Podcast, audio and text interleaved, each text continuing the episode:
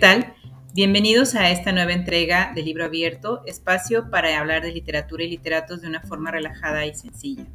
Una charla entre amigos en la que podremos profundizar en la vida y obra de los autores y los motivos que tuvieron para escribir sus obras más emblemáticas. Nos presento en la producción Jorge Lozoya y Eduardo Olivares y en estos micrófonos Marta Ibarra. Hola a todos. Y Mayra Martínez. Y todas. El programa del día de hoy está dedicado a tres mujeres que a pesar de las adversidades y de su fugaz paso por este mundo, trascendieron con su vida y obra. Las maravillosas hermanas Bronte, Charlotte, Emily y Anne. Y con esta bellísima frase de Emily, desconozco la materia con la que están hechas las almas, pero sea cual sea, la suya y la mía son iguales. Comenzamos.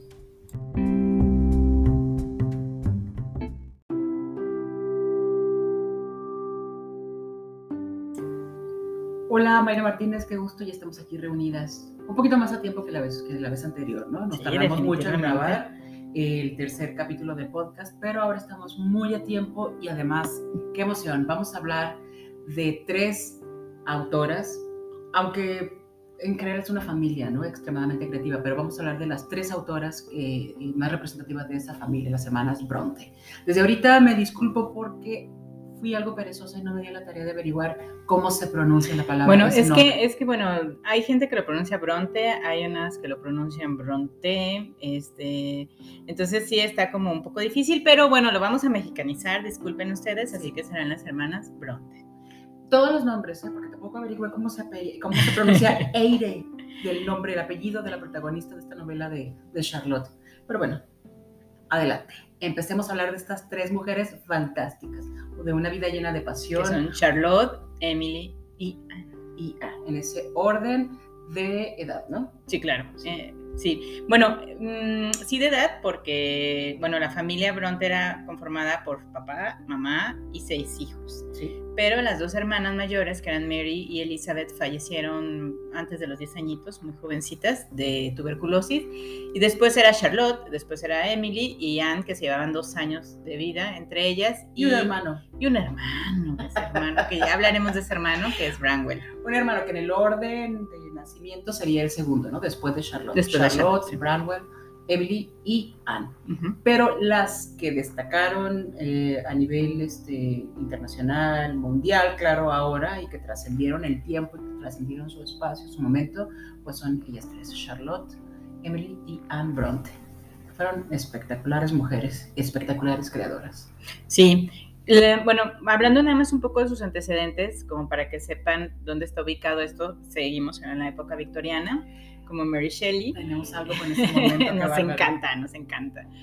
Y eh, bueno, ellas son hijas de Patrick y Mary Bronte. Eh, su mamá murió muy joven, Marta, fíjate, a los 38 años. Eh, parece ser que de cáncer de estómago. Eh, su papá era un vicario que además escribía sendas eh, este, Ensayos y ensayos novelas, sobre, ¿no? sobre el Ah, sobre su creo que era una gran característica de esa familia, que toda la familia era una familia muy culta.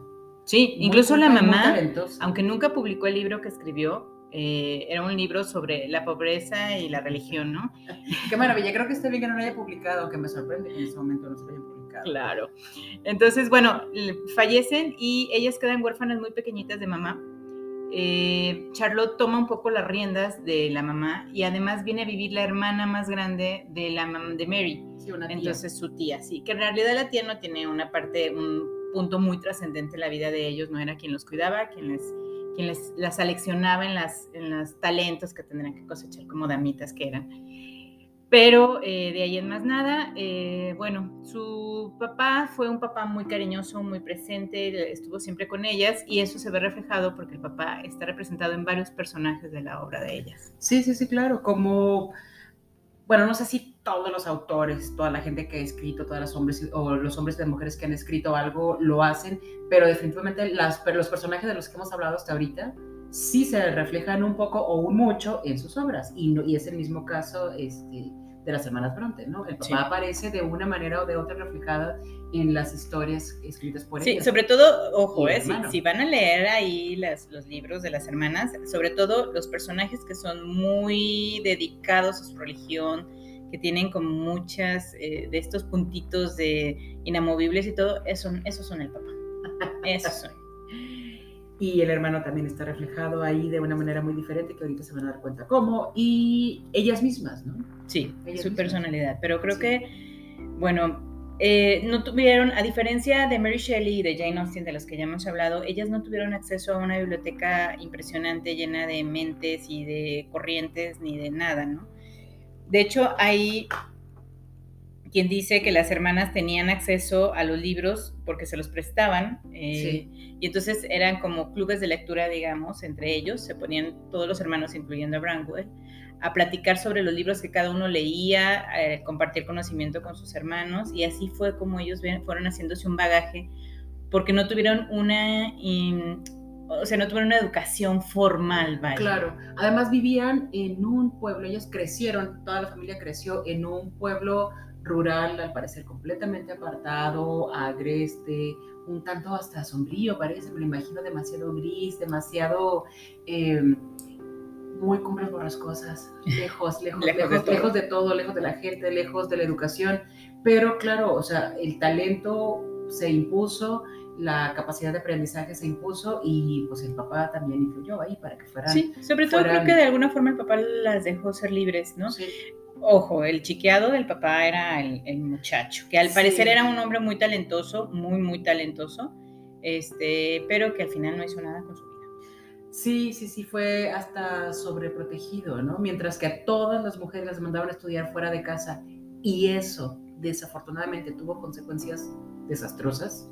Sí, eso derivó de la muerte de sus hermanas. de las dos hermanas más, más grandes y también tuvo como consecuencia que las tres hermanas que sobrevivieron y que son de las que estamos hablando se enfermaran y que toda su vida estuvieran arrastrando problemas de salud, lo que les llevó a morir muy jóvenes. E, ellas estudiaban, para que tengan un poco de contexto, en una escuela donde iban los hijos de los clérigos que no tenían mucho dinero. El papá, a pesar de que era becario, vicario, perdón, no tenía una fortuna importante, solo tenía su sueldo de vicario.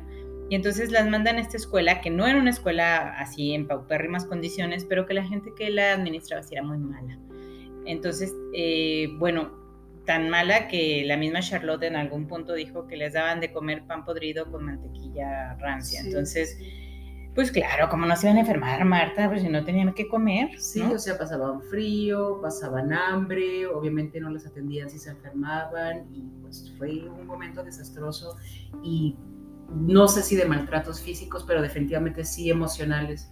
Y, este, y es bien sabido que ese lugar está representado en la primera novela de, bueno, la primera novela publicada, no la escrita, de Charlotte Bronte, ¿no?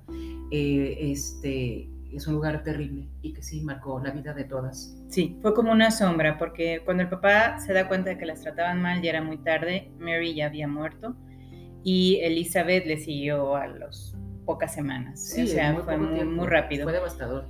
Y bueno, en ese tiempo Branwell gozó de la buena vida en la casa familiar.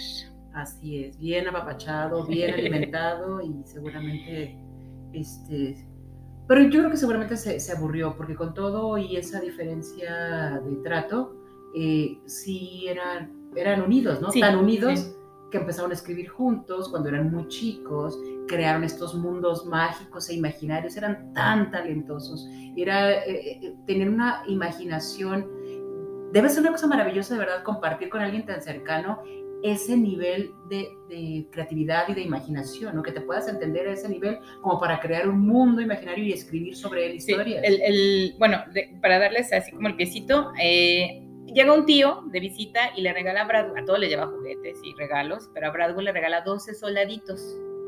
Y entonces de ahí nace, eh, bueno, que mucha gente lo llama la serie de Glass Town, ¿no? Pero que bueno, eso, eso termina siendo otra cosa, Glass Town.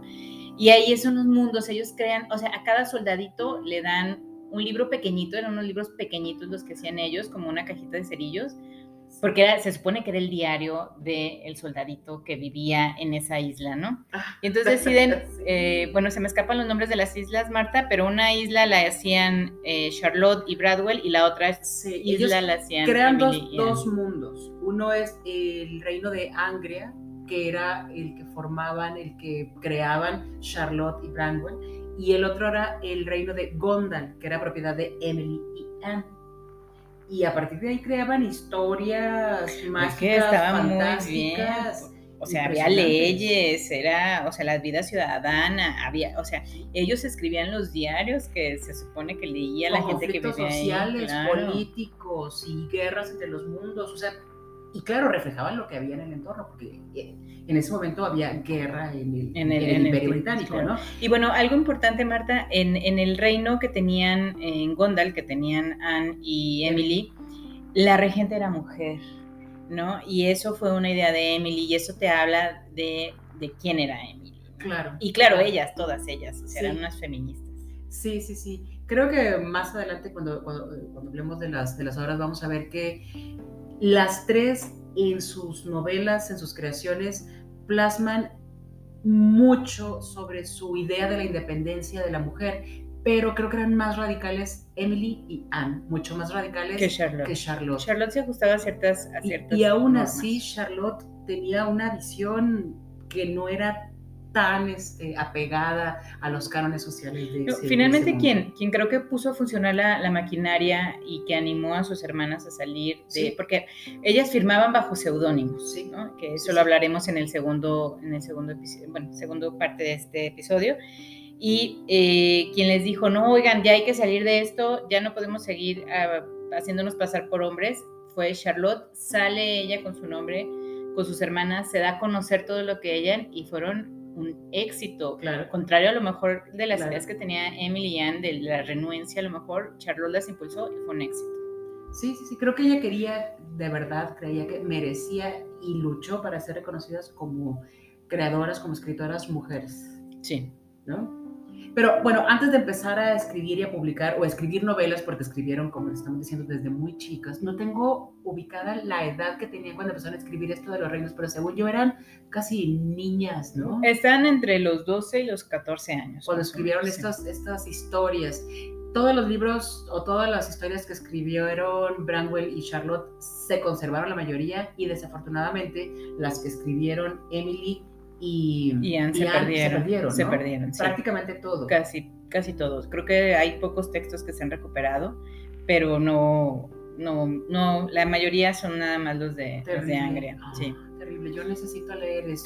¿No puedo conseguir una muestra de esos? Y bueno, eh, dentro de la educación, eh, Charlotte va, ya tendría como unos 14 o 15 años, va a estudiar en una escuela de señoritas.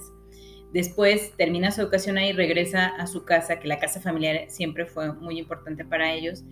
Se queda ahí tres años y luego le ofrecen trabajo en la misma escuela donde había estudiado, pero como profesora. Y en ese tiempo, si no eras rica, si no eras bella y no tenías una dote, pues te quedaba o casarte o irte de institutriz, ¿no? Claro, ser institutriz o ser maestro. Y, leí en algún lugar, en alguno de los muchos aspectos biográficos de ellos, que odiaban enseñar.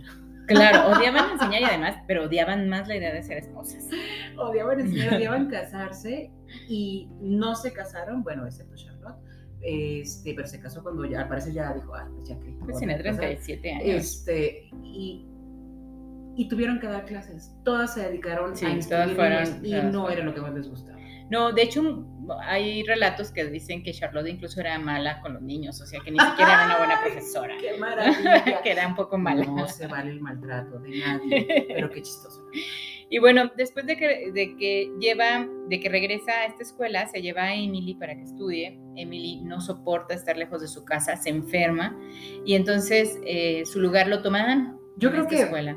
van por acompañar a su hermana. Al final de cuentas tenían una gran relación, ¿no? Sí. era un núcleo bastante sólido. Ahí sí era solidaridad femenina, porque era lo que se tenían unas a las otras, pero Sí. además se tenían bien, ¿no? Sí. Y después, eh, des- eh, bueno, a Charlotte se le ocurre que, pues, ¿por qué no lo da- dan clases desde su casa y hacen una escuelita pequeña para niñas que se llama Sunday School?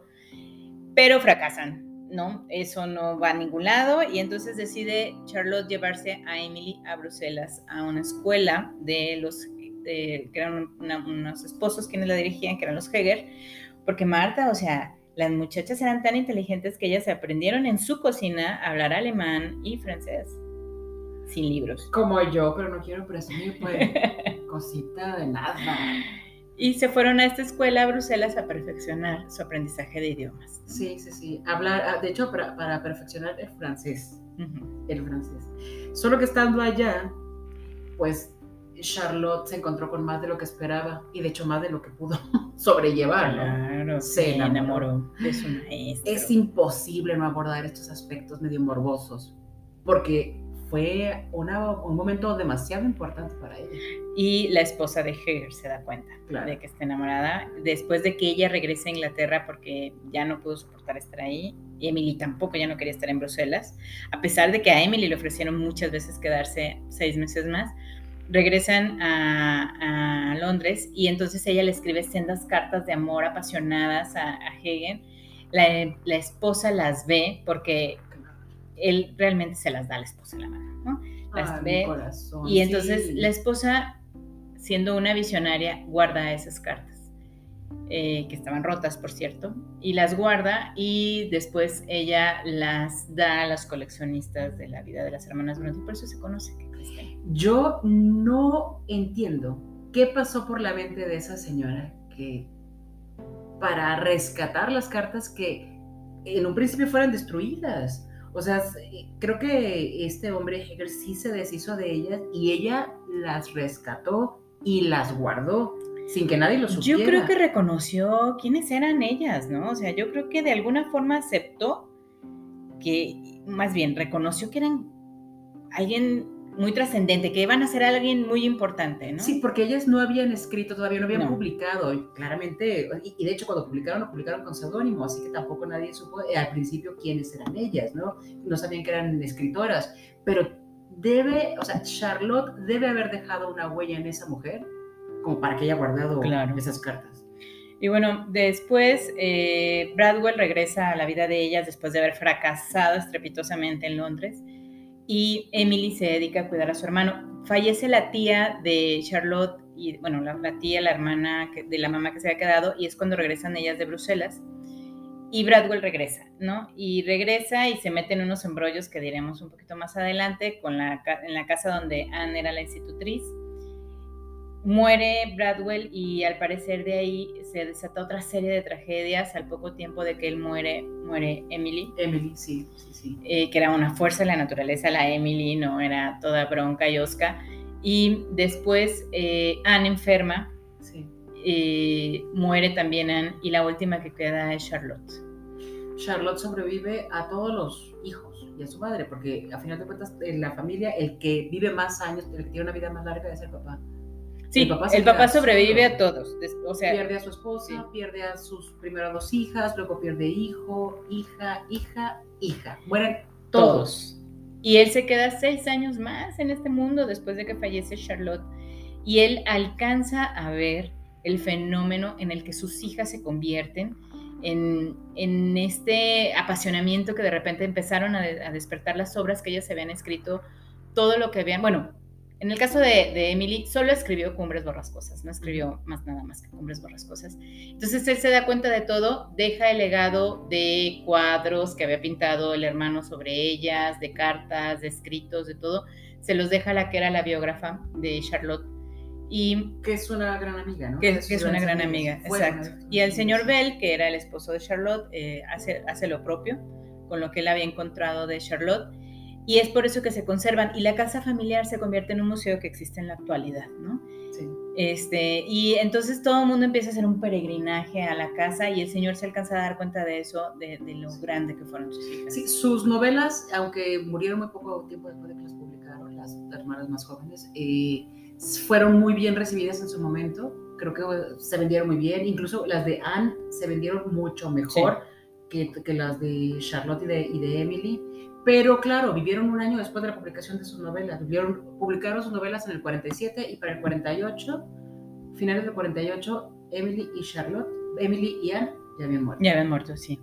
Sí, fue, muy, fue una vida muy breve y Marta pues... el- Tendrían como 30 años. Sí, tenían... mm, Emily 30, tenía 30. 30, Anne tenía 29 cuando Sí, se un año, ajá. si no me-. Y bueno, Charlotte vivió hasta los casi 38, casi la edad de su mamá, o sea, pero jóvenes. pero además, lamentablemente, la familia Bronte murió ahí, Sí, ¿no?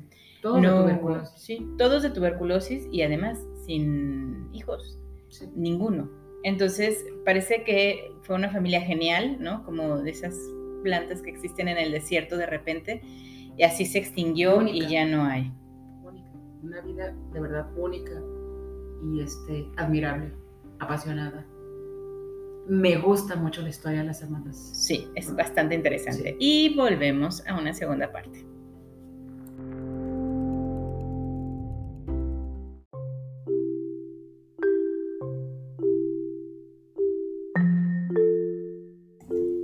Y bueno, Marta, en este segundo segmento hablaremos de la obra de estas mujeres exitosas, inteligentes, bravas, ¿no? Únicas. Únicas, claro.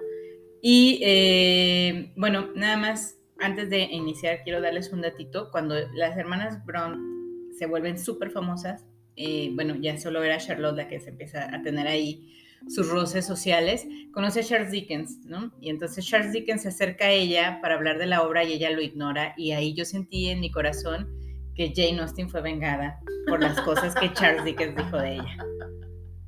Se lo merece señor. Claro. Aunque me gusta mucho. No, claro, es maravilloso, pero, pero no lo ninguno nuestra Jane. Y bueno, lo, lo ningunearon las, las, las Bronte. Y bueno, hablando sobre Jane Austen y las Bronte, eh, Jane Austen tuvo un poco de influencia sobre ellas, sobre todo en la parte gótica con la abadía de Northanger, que después ellas hicieron un libro que tenía algunas similitudes incluso de nombre, ¿no? Era Northanger, algo así, este, el lugar donde se llevaba a cabo eso, y era muy similar, era una especie de burla, como lo fue el de Jane Austen, hacia el tema gótico. Ok, ese dato no me lo. Eres bien lista. Ah, bien. una cajita de sorpresas. Ay, claro que sí. Y bueno, de las hermanas Bronte, que lo platicábamos hace un ratito, quien impulsó todo este escenario para que las hermanas Sí. publicaran sus obras y tuvieran sus libros, Sí, que Pues pasaran de toda la creación en su cabeza y en su casa y familiar, que pasaran este, a, a- a publicar. claro, fue, fue Charlotte. De hecho, el primer libro que publicaron, que fue el libro de, de poemas Marta, eh, que, que también lo estuvimos platicando, ese lo publicaron bajo los seudónimos de Currer, Ellis y Acton Bell. Tampoco es que te- necesitemos un Nobel para identificar quién era quién, ¿no? Sí, sí, sí, claro. Algo que me parece muy interesante, así lo dibujan al menos todas las biografías, los cachitos de biografía que he leído, es que ese fue un pacto que hicieron entre ellas, fue algo que acordaron. Va, bueno, una vez que ya se animaron a publicar, porque la más animada era Charlotte, ella quería trascender en la vida como, como creadora. Pero una vez que lo decidieron, hicieron un pacto y dijeron, bueno, vamos a publicarlo, vamos a publicar como con, con seudónimos masculinos, aunque con un guiño tanto femenino, ¿no? Sí, Eh, ahí- Ellis. Ellis. Ellis Claro. podría ser el nombre de mujer. de, de hombre, hombre. un poco vago. Pero estaban bastante conscientes del desprecio que había eh, de la sociedad hacia una creadora femenina, ¿no? Entonces dijeron, vamos a, a- publicar con, con estos seudónimos. Y además dedicaron el dinero que ellas habían ahorrado, a pesar de que no eran de una familia con muchos recursos, todo su esfuerzo eh, trabajando como institutrices, ya dijimos que les chocaba trabajar de Sí. eso, aún así su, el dinero que ahorraron lo utilizaron para publicar este primer libro, que fue un libro de poemas. Sí, y que de hecho lo- la- del- las tres publicaron poemas en este libro, pero la Ajá. más, los poemas más exitosos o los más aclamados fueron los que escribió Emily Ellis. Eh, pero Emily no quería publicarlos, Marta. Emily había escrito para sí misma todos esos poemas, los había guardado en un cajón y un día que Charlotte estaba buscando algo, los encuentra, los lee y en- un poco eh, pues se conchaba a Anne y Ah. le dice hay que decirle a Emily que hay que publicar esto y Emily pues acepta al final, ¿no? Pero ella Sí. no quería publicarlo, era una obra para ella. Incluso existe una versión de que Charlotte le metió tijerita a los, al trabajo de sus hermanas, ¿no? Pues es que, por ejemplo, sobre todo en el de Emily, eh, Emily era muy ruda, ¿no? Como ya lo habíamos dicho. Y un tanto eh, oscura. Y un tanto oscura. Entonces, ya- eh, o sea, la gente creía que era hombre, ¿no? Y, entonces eh, Charlotte de alguna forma hizo muy sutil para que la imagen de Emily no, no sufriera ningún revés, que finalmente Marta lo termina sufriendo cuando después de este libro de poemas eh, publican, publican cada una sus libros, porque en 1847 aparecen al mismo tiempo los libros de todas, que son... En diferentes momentos del año, pero, a lo largo del mismo, del mismo año. Y, y ellas se empeñan, bueno, Charlotte se empeña en publicar las novelas, sabiendo que eran grandes, grandes historias, a pesar de que su primer libro de poemas solo vendió dos, ejemplares, y les valió un kilo de cacahuates, de cacahuates. sí, y dijeron, eh, ¿qué tiene? Dos es algo. Además, lo chistoso es que de esos dos libros que vendieron, uno de los libros que vendieron, el, el quien lo compró, eh, se puso en contacto con ellas y les pidió su autógrafo. Pudo encontrar quiénes eran los, los hombres, ¿no? Claro, y entonces a de, autografiaron. ay, mira qué Y bueno, eh, la verdad es que son libros con una prosa muy distinta a cada uno. Sí. Tienen muchas similitudes, obviamente provenían de la misma familia y tenían la misma educación. Y la misma experiencia de vida, o una experiencia de vida muy similar, claro. Y entonces los libros que aparecen son Jane Eyre de Charlotte, Cumbres Borrascosas de Emily y Agnes Gray de Anne. Recuérdame nada más, ese fue el orden en el que aparecieron. El primer libro, la primera novela que publicaron de ellas, entre ellas tres, fue la de, la de Charlotte. Según yo sí. Perdón, Jane Eyre, así se escribe. Sé que no se pronuncia así, pero no sé cómo se pronuncia. Eyre. Eyre. Ok. Y eh, sí, así, así aparecieron, pero ahí seguían apareciendo bajo los seudónimos. Sí. La obra, las tres obras fueron recibidas con recelos, con bastantes por qué, por qué escriben esto, por qué dicen, fueron escandalosas las tres obras. Sí, sabes, me parece que fueron exitosas, pero fueron cuestionadas, porque sus protagonistas, que son mujeres, pues tenían una actitud que no era propia. Volvemos a lo mismo, actitudes de las mujeres que no eran propias, que no eran las adecuadas, las aceptadas en esa, en esa en época. esa época.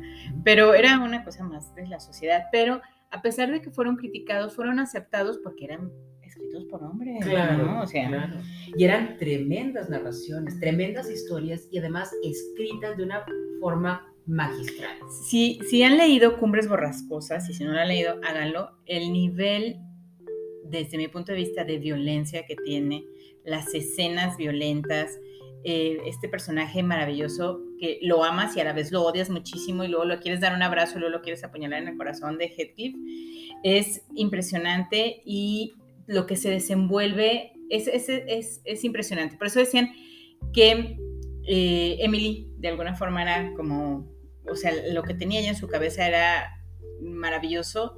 Creo que me atrevo a decir que de las tres, sin conocer mucho de Anne, porque hay muy poca historia, como, como habías mencionado, pues de Anne lo que sabemos lo sabemos por Charlotte. Sí, sí, Y por sus mismas historias, que son tremendas. Entonces te puedes hacer una idea de cómo era ella al leer sus novelas.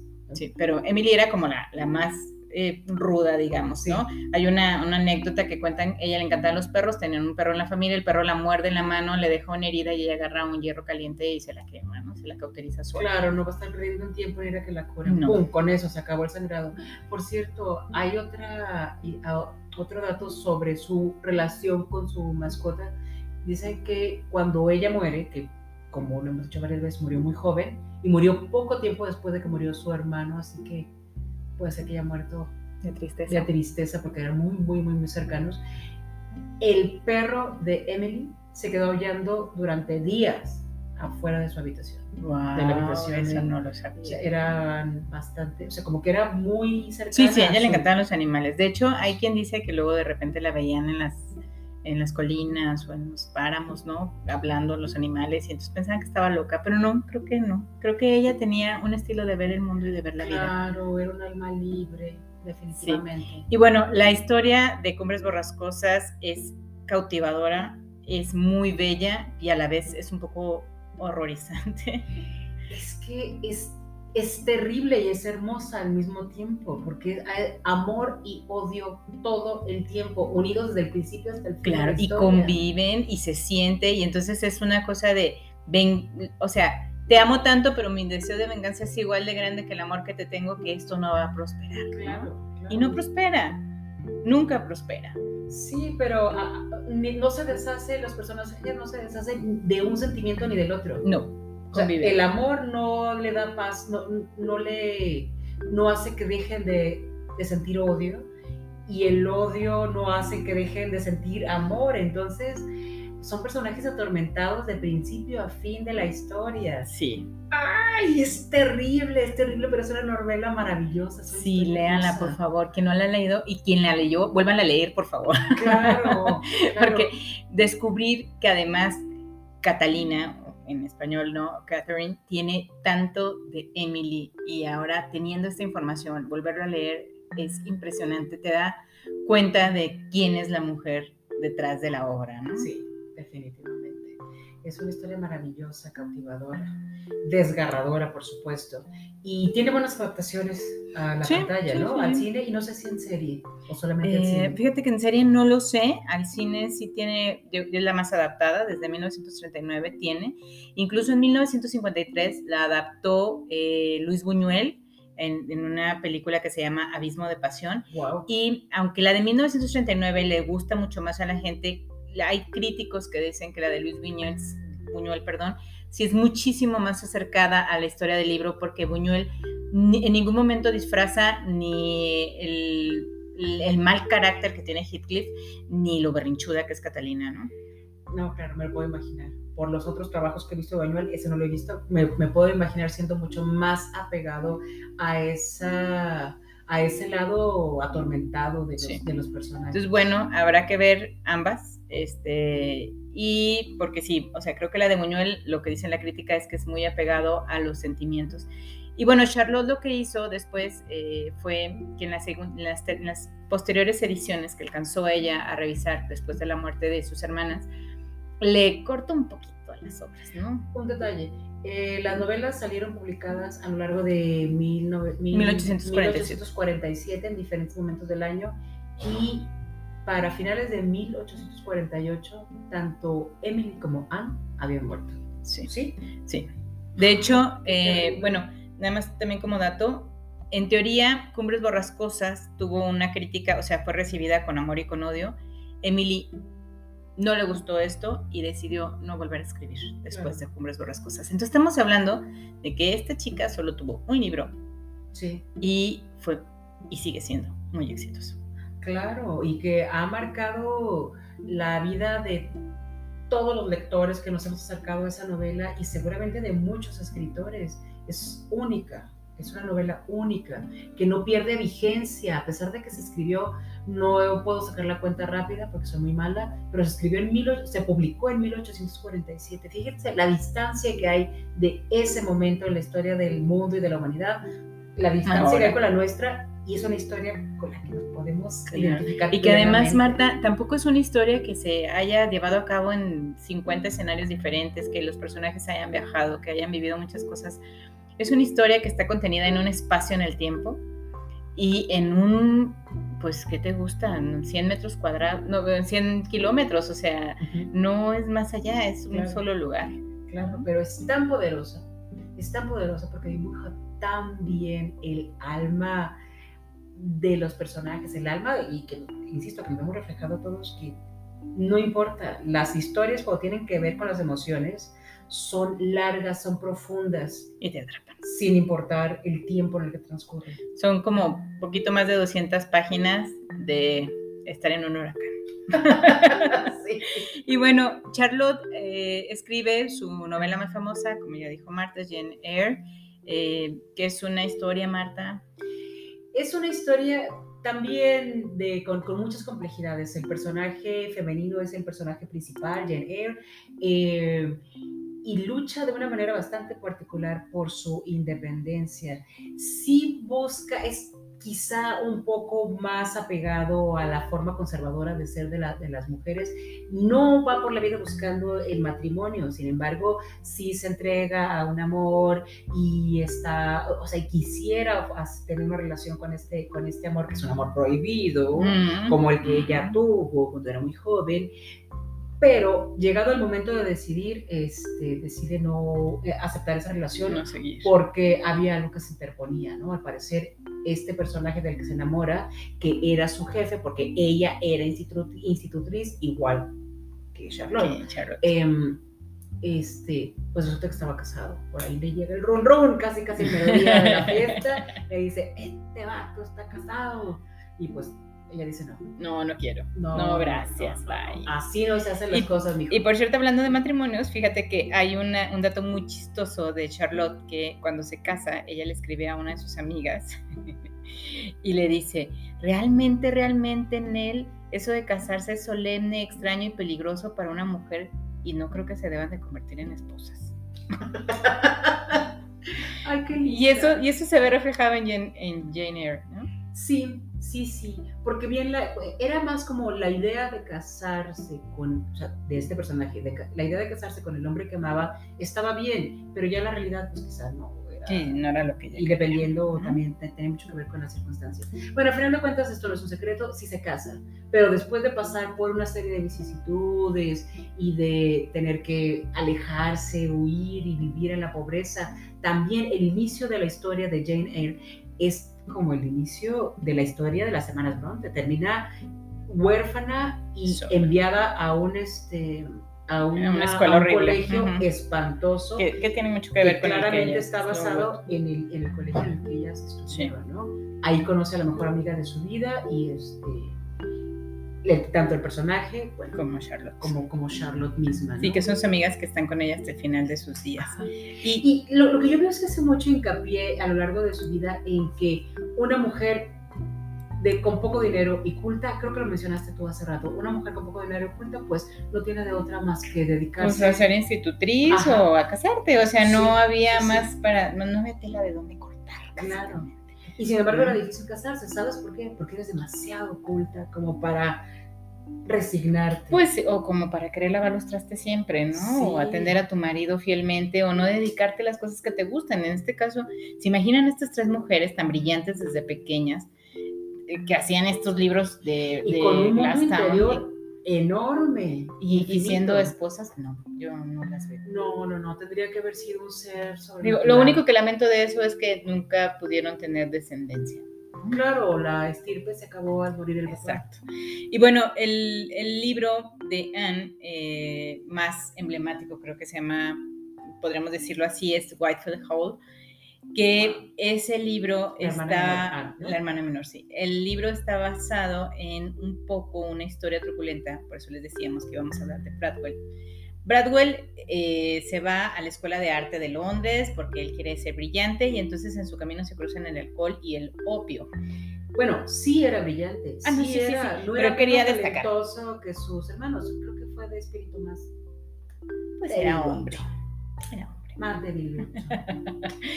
y entonces eh, él se va a Londres y entonces más bien vive la vida loca en lugar de, de vivir una vida de estudio. Y eh, regresa, a, cuando muere la tía, él regresa a la casa familiar y entonces pues le dice a Anne, que en ese tiempo era institutriz de una familia, dice, oye, pues ¿por qué no te vienes conmigo? Mira, les- tú les enseñas pintura y piano a los niños y yo les enseño lo ya les está enseñando a Anne, hablan con los, la pareja, les dice que sí, y bueno, dicen las malas lenguas, Marta, porque luego también la vida tiene un poco de chisme, Ay, eso está muy bien. No deberíamos, pero échale. que Bradwell tiene una relación con la señora Thompson. Lo sabía, no, en vano salió Claro, y entonces el señor Thompson se da cuenta y bueno, afortunadamente no tuvo ninguna consecuencia para Anne este tema, ¿no? De apasionado, pero de ahí Bradwell cae en una depresión y en una miseria porque él se estaba muy enamorado de la señora Thompson. Hello. O sea, por, por una decepción amorosa, su vida se fue al caño. Sí, Porque a partir de ahí fue no, picada. de ahí fue en picada todo y entonces eh, pues él la siguió amando a la señora Thompson. La señora Thompson en algún momento se replanteó si se iba con él o no se iba con él. Al final, bueno, Bradwell no tenía ni un clavo. Entonces se termina quedando con el marido, Ay, nunca se comprobó nada. Parece ser, dicen que el hijo, el último hijo que tuvieron los Thompson, más bien era hijo de, de Bradwell. Obviamente no está comprobado, yo no tengo las pruebas, Marta. Pero eh, no hay fotos, no hay fotos, no hay ADN. no hay mensajes. no hay prueba de ADN, es difícil. Ay, chihuahua. Este, pero bueno, él cae en una decadencia, sus hermanas, Sí, una Emily depresión de la que no se y. Anne son quienes están con ella, con él, perdón, todo el tiempo cuidándolo. Y entonces esa historia sórdida y dolorosa le ayuda a Anne a escribir eh, este, esta- este, este libro que se llama Whitefield Hall. leí también que Emily, que era extremadamente apegada a, su, a su hermano, fue quien estuvo prácticamente Sí, al pie de su cama cuidándolo día y noche. De hecho, en las desvelos escribía Cumbres Borrascosas. Y escribió Cumbres Borrascosas. Por eso Heathcliff es, y bueno, el hermano de Catalina eh, es un ebrio que se la pasa sufriendo por una mujer, encerrado en una habitación que no pela a nadie, y entonces ahí, ahí se van dando cuenta dónde está la familia. Y la viuda protagonista de la novela de Anne ella huye de un marido abusivo eh, y este, alcohólico. Claro, y el hijo, y termina volviéndose a enamorar aún teniendo hijos. ¿Qué tal? O sea, una mujer que huye de un mal matrimonio y que además tuvo derecho, entre comillas, a una segunda oportunidad. Claro. Y de ser feliz. No, no, no, eso no se valía, así que entiéndanme, por eso han aunque se veía muy seriecita, pues también tiene una mente revolucionaria, quizá más, no sé, no sé si más o menos o igual que sus hermanas. Sí, pero son, definitivamente son, digo, y qué, qué pena que se nos, casi se nos está acabando el tiempo, Marta, pero son tres mujeres que valen la pena leerlas, investigarlas, porque de verdad creo que nos llevamos muchas, muchas gratas sorpresas en, este, en este programa. Sí, sí. La más conocida es Emily, ¿no? Por Cumbres Borrascosas. La que más publicó, la que más escribió fue Charlotte. Vivió más años, pero su gran novela, su gran historia fue Janet. Y bueno, la gran novela de, de, Anne es precisamente la de Western Hall, ¿no? Sí. Aunque la otra también es linda, pero esta está más interesante. y bueno, esta, este, bueno, estas chicas trascendieron, han trascendido el tiempo como nuestras anteriores heroínas y son mujeres que, y les digo heroínas porque las considero heroínas porque fueron mujeres muy avanzadas para su tiempo, que hicieron cosas muy importantes y sentaron bases de lo que ahora como mujeres podemos vivir y expresar. Sí, definitivamente. Se enfrentaron a cosas, a situaciones en las que, con las que pocas mujeres pudieron o tuvieron el valor de, de lidiar. ¿no? Y son mujeres que se hicieron a sí mismas, en este caso las Brontes se hicieron a sí mismas. Sí eh, siempre apoyadas por Bradwell y por su papá Patrick. Sí, por las familias. Sí, claro, pero se hicieron ellas mismas con unas mentes excepcionales, atípicas, incluso aún en estos tiempos. Exactamente, sí, qué maravilla. Lean, acérquense al trabajo, a la obra de las hermanas No es una obra muy extensa, así que rápido se la van a echar. Claro. Y bueno, nosotros nos vemos en el siguiente episodio con una bonita sorpresa. Así Qué gusto. Ah, por cierto, por cierto, escríbanos eh, si tienen algún escritor del que quieran que hablemos. Nuestro correo es libroabiertogdl2 y síganos en Instagram que es arroba libro-abierto-gdl.